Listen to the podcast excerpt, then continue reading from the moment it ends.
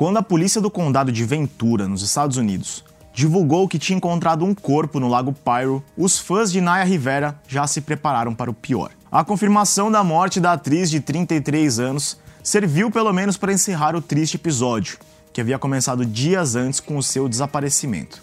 Olá, eu sou César Soto e neste Semana Pop vou lembrar de outras tragédias e momentos polêmicos que envolveram o elenco da série Glee, pela qual Rivera ficou conhecida.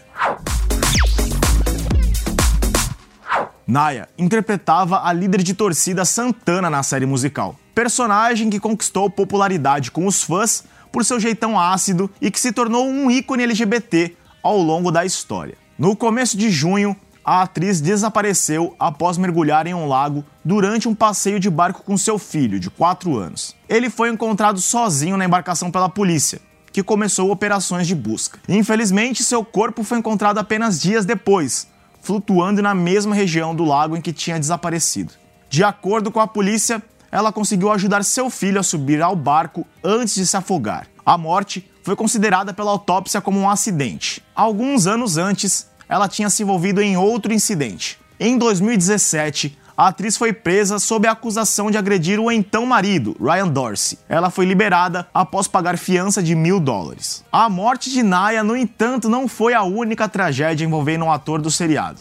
Um dos protagonistas de Glee, Corey Monteith, foi encontrado morto em um hotel no Canadá em 2013, exatos sete anos antes da polícia achar o corpo de Naya. O ator tinha 31 anos e interpretava o galã Finn Hudson. De acordo com as autoridades, ele tinha usado heroína e bebido antes de sua morte. O canadense já tinha revelado problemas de dependência química e havia se internado em uma clínica de reabilitação poucos meses antes.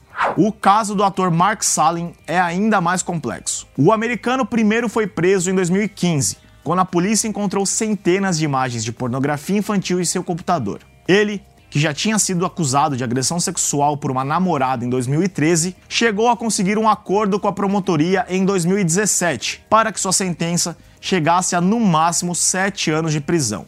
Mas um ano depois, ele foi encontrado morto, pendurado em uma árvore em Los Angeles, meses depois de se declarar culpado pela posse de pornografia infantil.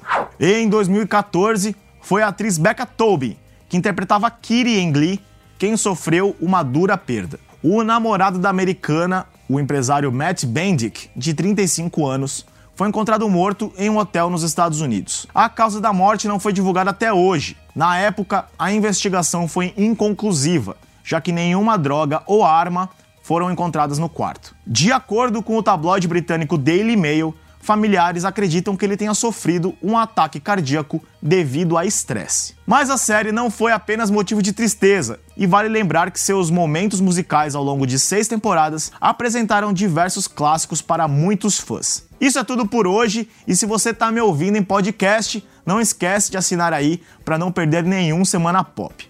Até a próxima!